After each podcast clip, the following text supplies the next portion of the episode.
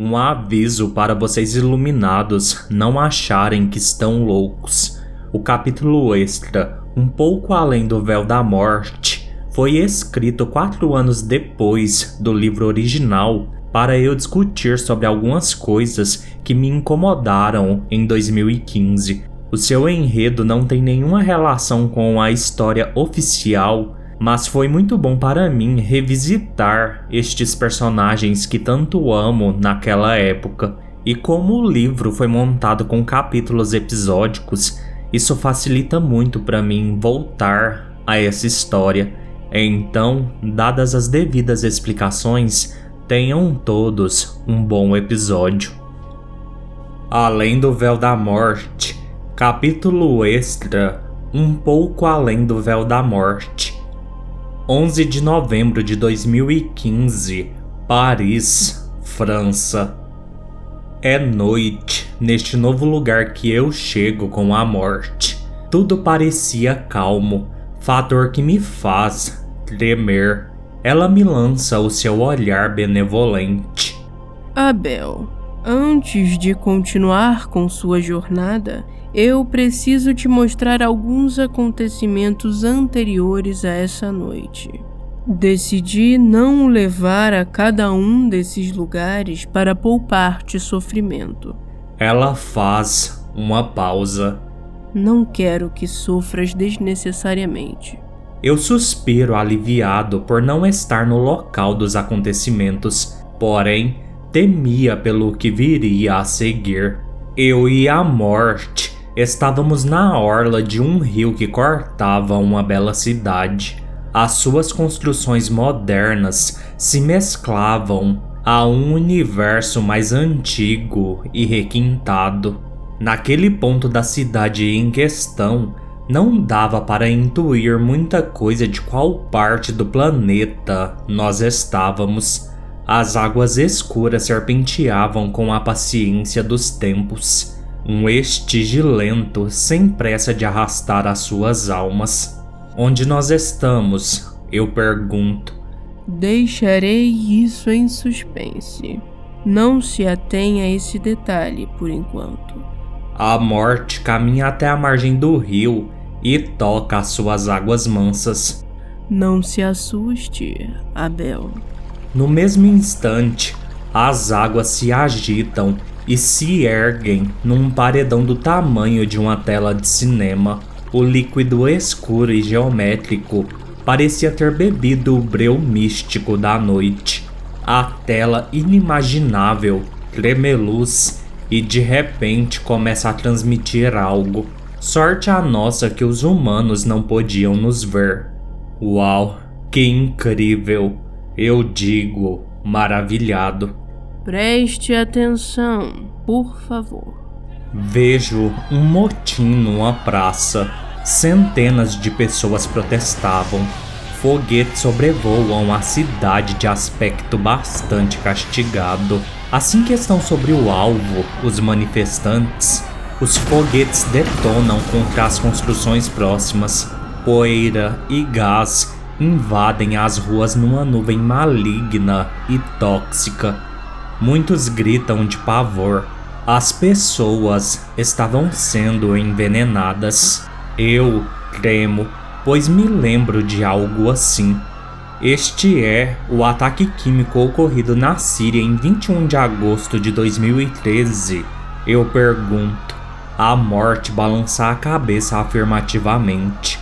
O vídeo acelera numa espécie de templo ou mesquita, eu não sei definir, milhares de pessoas estão deitadas no chão, todas passando muito mal. Outros, sadios, usando máscaras e roupas especiais, tentam amparar os atingidos pelo gás sarin. Este elemento nocivo, o sarin, é um poderoso gás neurológico. A dose letal ao ser humano é de apenas meio miligrama, sendo que os expostos diretamente à dose letal morreram no primeiro minuto. Imagine o efeito e a proporção do estrago de uma bomba disso. Entre os seus efeitos estão dor de cabeça aguda, confusão, fraqueza, dilatação das pupilas, vômito, diarreia, entre outros males, levando rapidamente o atingido a convulsões e paradas cardiorrespiratórias. A morte me olha compadecida. Este foi um ataque covarde do governo ditador contra o povo rebelde que ansiava uma melhor condição de vida em seu país. Mas infelizmente, muitos políticos só querem saber de massificação e poder. Poucos se importam com a qualidade de vida daqueles a quem regem. Neste ataque hediondo, mais de 1.400 pessoas morreram em sua maioria mulheres e crianças. Ato cruel cometido por quem teoricamente deveria defender e salvar. A morte abaixa a cabeça e a cena no vídeo muda. Vejo o que parecia ser uma redação de jornal. Pessoas trabalhavam em suas mesas, outras andavam de um lado para o outro com papéis e impressos diversos. O lugar é bem colorido e divertido.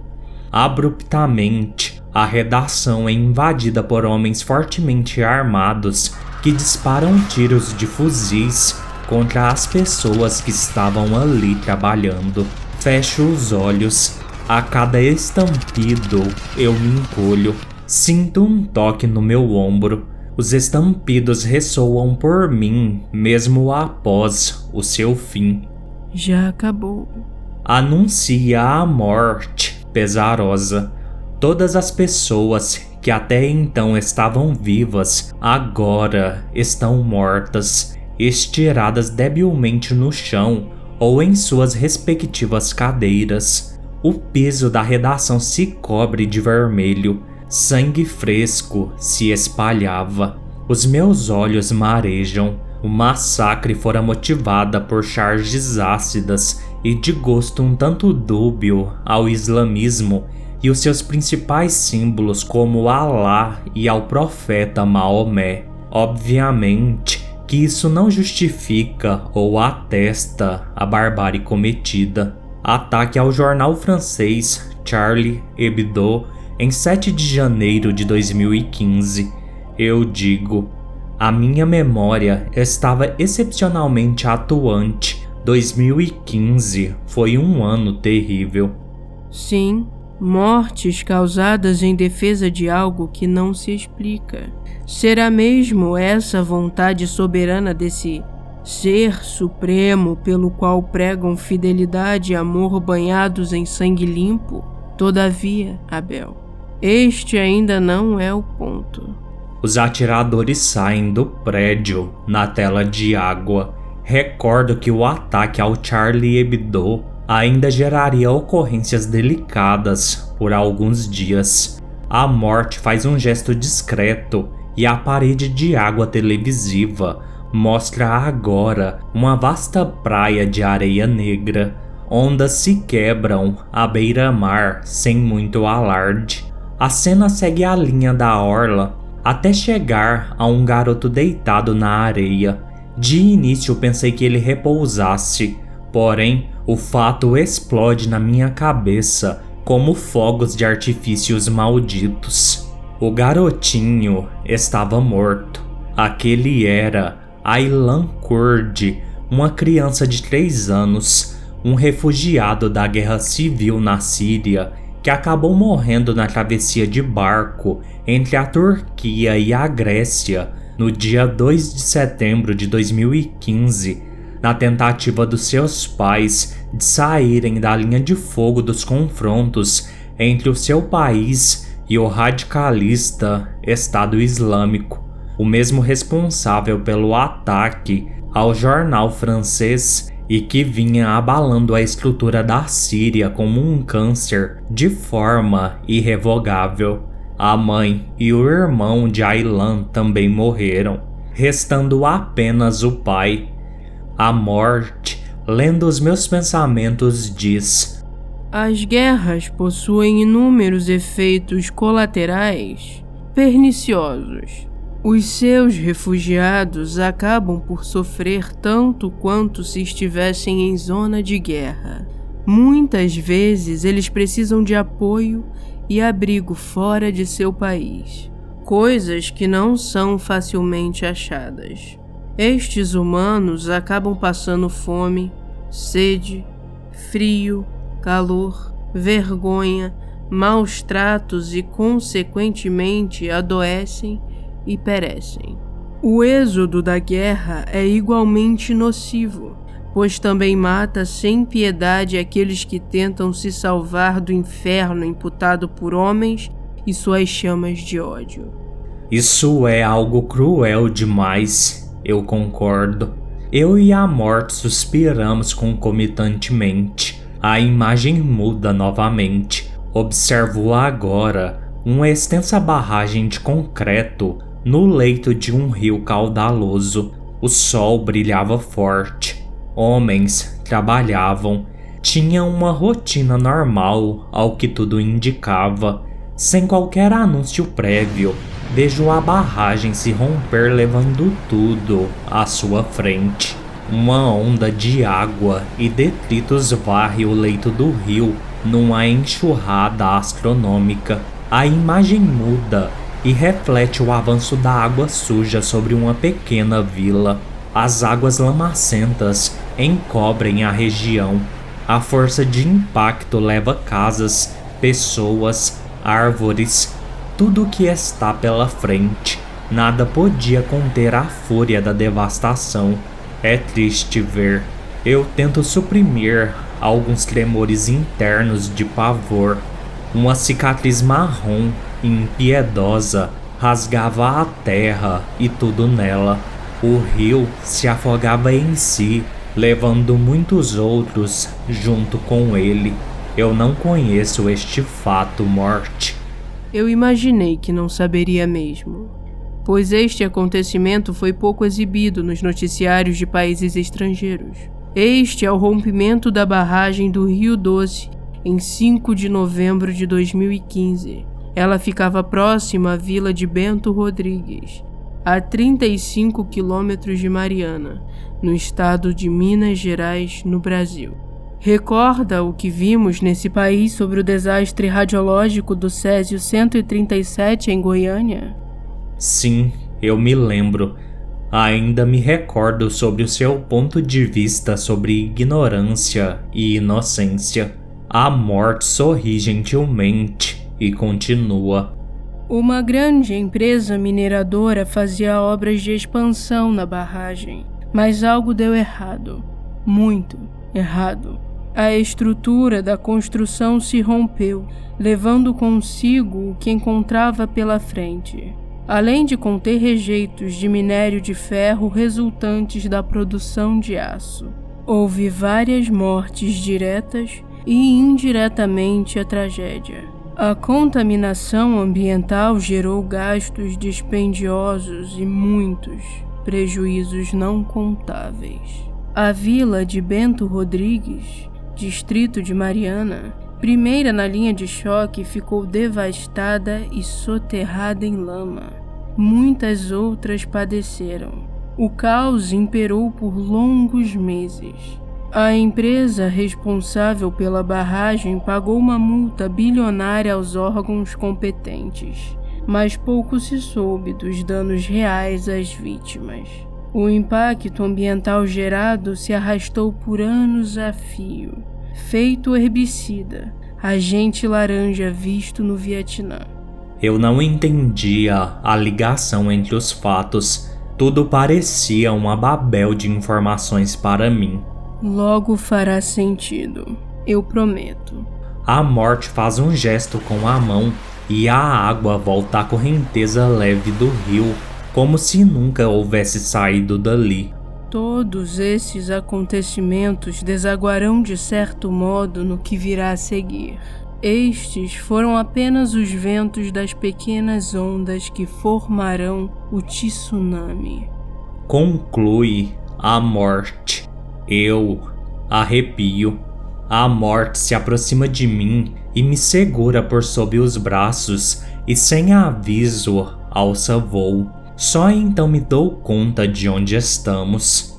A margem em que vimos os acontecimentos pertencia ao rio Sena na capital francesa, Paris. Detalhe que me faz perceber o que eu veria logo mais. Passamos pelo Arco do Triunfo e logo vejo a Torre Eiffel. Voamos por algum tempo rumo ao norte saindo do centro histórico e turístico de Paris até pousarmos em frente ao Teatro Bataclan. Adentramos ao local atravessando a parede. Portas não faziam mais sentido. Pessoas se divertiam alegremente. O show de um grupo de rock chamado Eagles of Death Metal animava os presentes. O local estava lotado eu queria poder berrar com todas as minhas forças e tirar todos dali, mas eles jamais poderiam escutar a minha voz. Eu não passava de um pseudo-fantasma espectador. E aquele momento da história já havia acontecido há bastante tempo. Eu não podia mudar o passado, somente estava apto a presenciar e sem interferir. De repente, os vejo. Homens usando balaclavas invadem o local e abrem fogo com fuzis. Pessoas são retalhadas, feridas e mortas. Há sangue para todos os lados. O tempo acelera. Militares invadem o Bataclan e o confronto entre terroristas e a polícia é ferrenho. Explosão. Os homens-bombas se autodestroem, fazendo ainda mais vítimas. A polícia toma conta do teatro logo após. Há medo, há mortes. Lágrimas vertem dos meus olhos. O desespero e desolação são nítidos, quase palpáveis. Eu sinto uma leve vertigem. Se acalme, Abel. Pede a morte. Ela toca o meu ombro. Já não há mais nada aqui. O tempo acelera. De alguma forma eu estava de volta aos braços da morte. Sobrevoamos uma área perto de um estádio de futebol, o Stade de France. Do alto percebo o estádio lotado. Sinto um calafrio Lembro-me que o jogo em questão era um amistoso entre França e Alemanha. Na minha memória, vem a imagem da transmissão de TV do jogo parando após o estrondo de detonação de um homem-bomba nas proximidades. Pessoas correndo nas arquibancadas e invadindo o campo de futebol. Tamanho o medo e o pânico. Não me lembro de muito mais. Ali, aponta à morte. Três homens caminhavam nas proximidades do estádio com certa distância um do outro. Eles trajavam uma vestimenta estranha, carregada de algo que não sei precisar.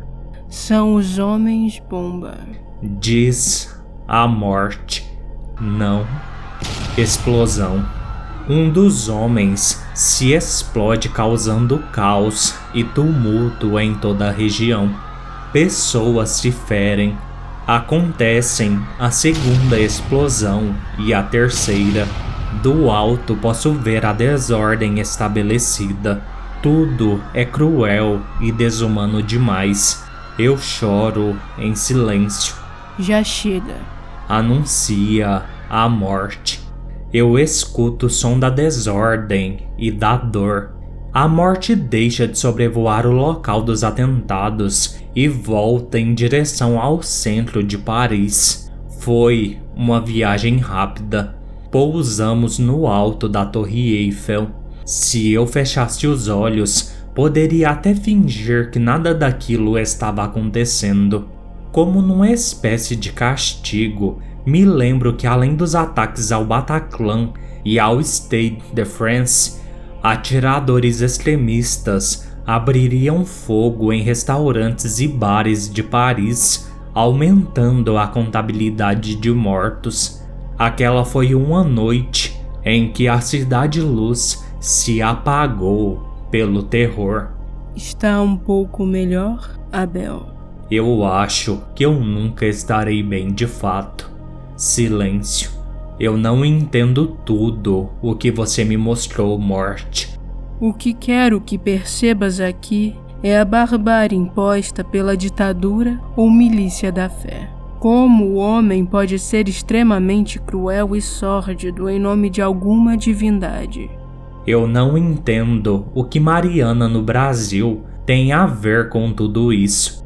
Nada. Mariana não tem nenhuma ligação com os extremistas.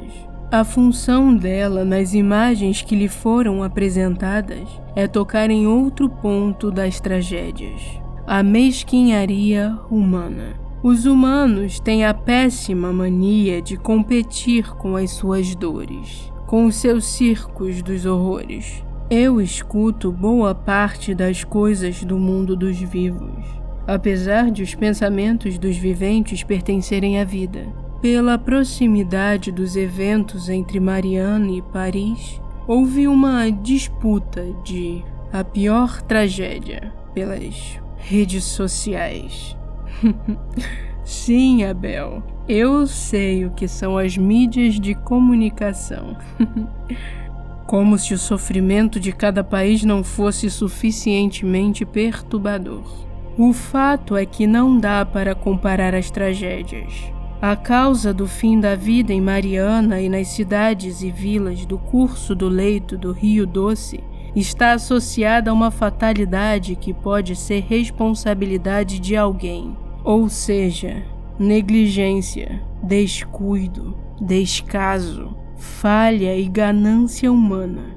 Ocorrem milhares de tragédias por desatenção humana como visto no grande incêndio de Londres em 1666. Já o ataque à França se deve ao extremismo religioso do Estado Islâmico.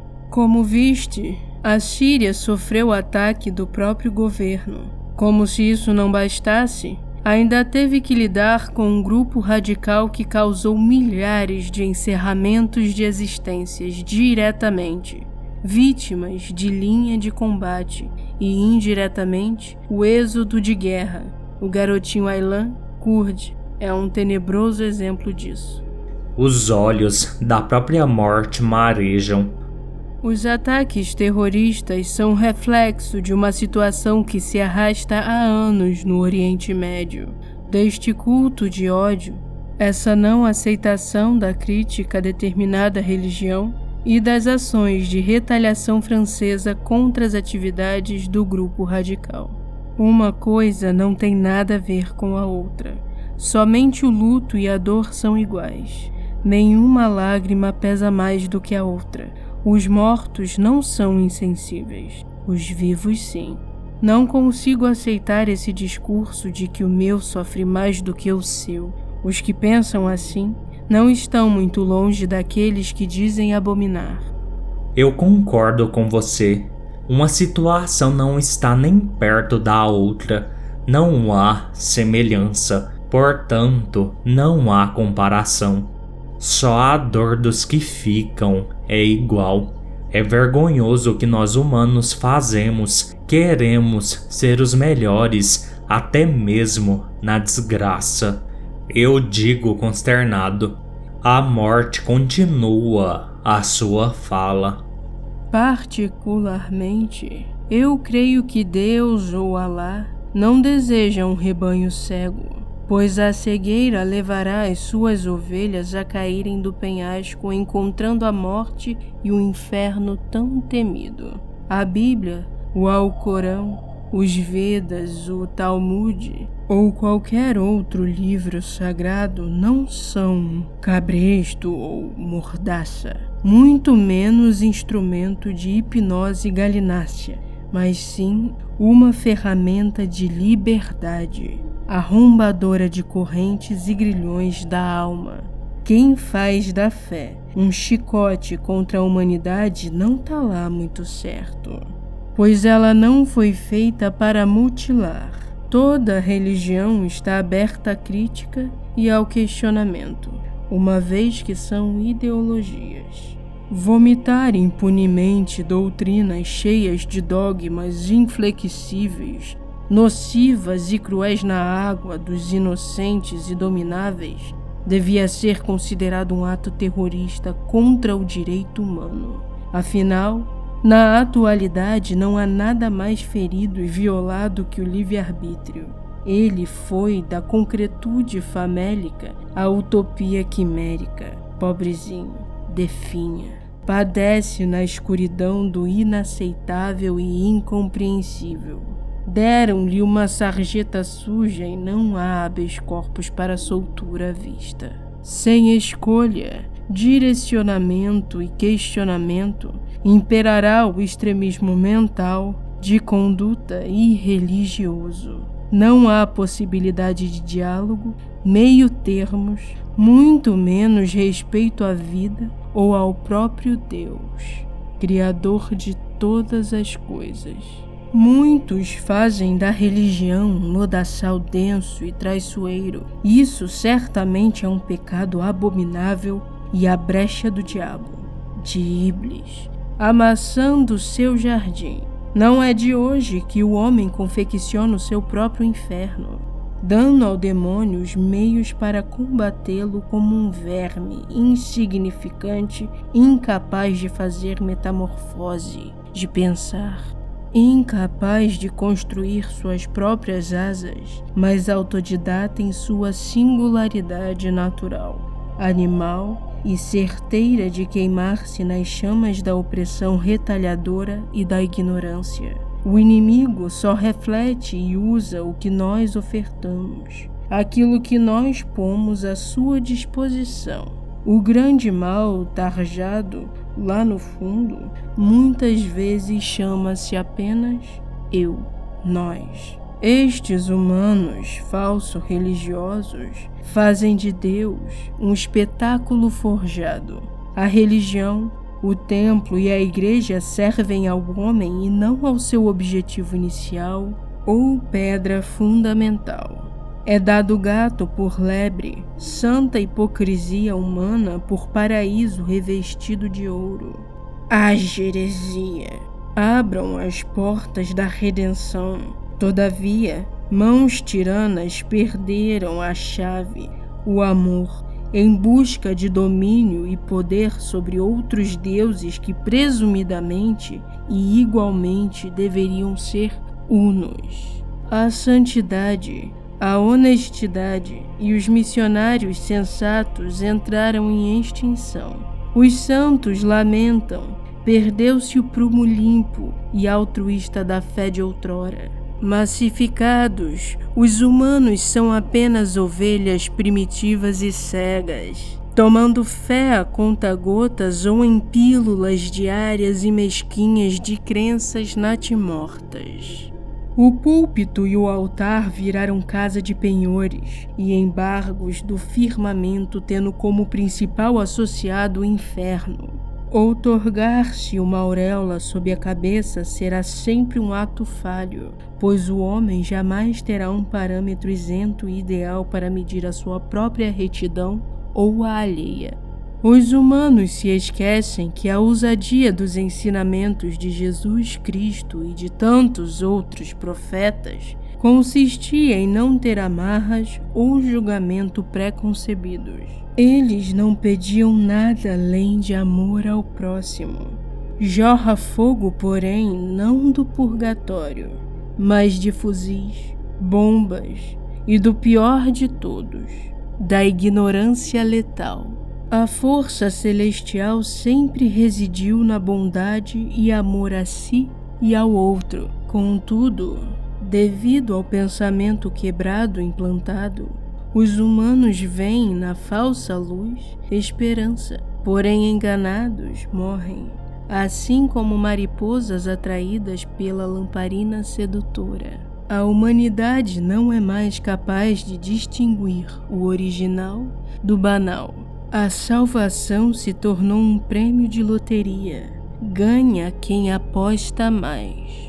Cansam-me esses radicalistas que pregam a lei, a palavra ou uma doutrina com o martelo da arrogância. A prepotência e o ego falho derrubam as paredes da edificação religiosidade. Por isso, igrejas, muros, templos, mesquitas, santuários caem a todo instante soprados pelo lobo mau de hálito atômico.